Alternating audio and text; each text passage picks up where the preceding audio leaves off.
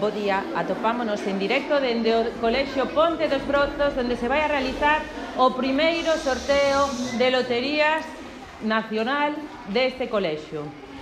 Neste sorteo vaise a repartir tres premios diferentes. O terceiro premio vai a ser un vale por 15 minutos máis de recreo, o segundo premio un vale para sentarse durante unha semana co compañeiro que ti prefiras e o, te, o primeiro premio vale por ser unha semana encargado máis por unha peli con palomitas. Todos os alumnos de segundo atópanse xa na sala. Teñen todos o seu décimo, ensinádemo, por favor. Todos teñen o seu décimo. E a continuación imos a proceder cos nenos da de San Ildefonso a sacar as bolas cos números premiados. Tendes que estar moi atentos para ver a quen lle toca o premio. Comezamos o sorteo.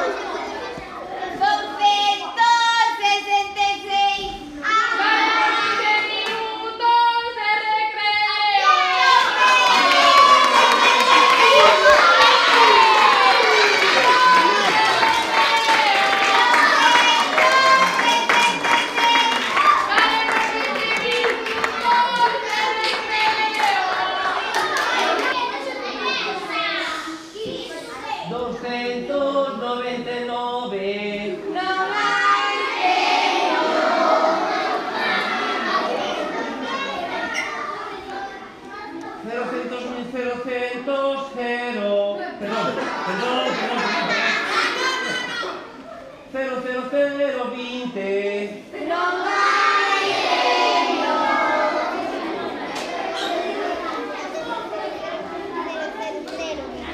Cincuenta. No hay Doscientos.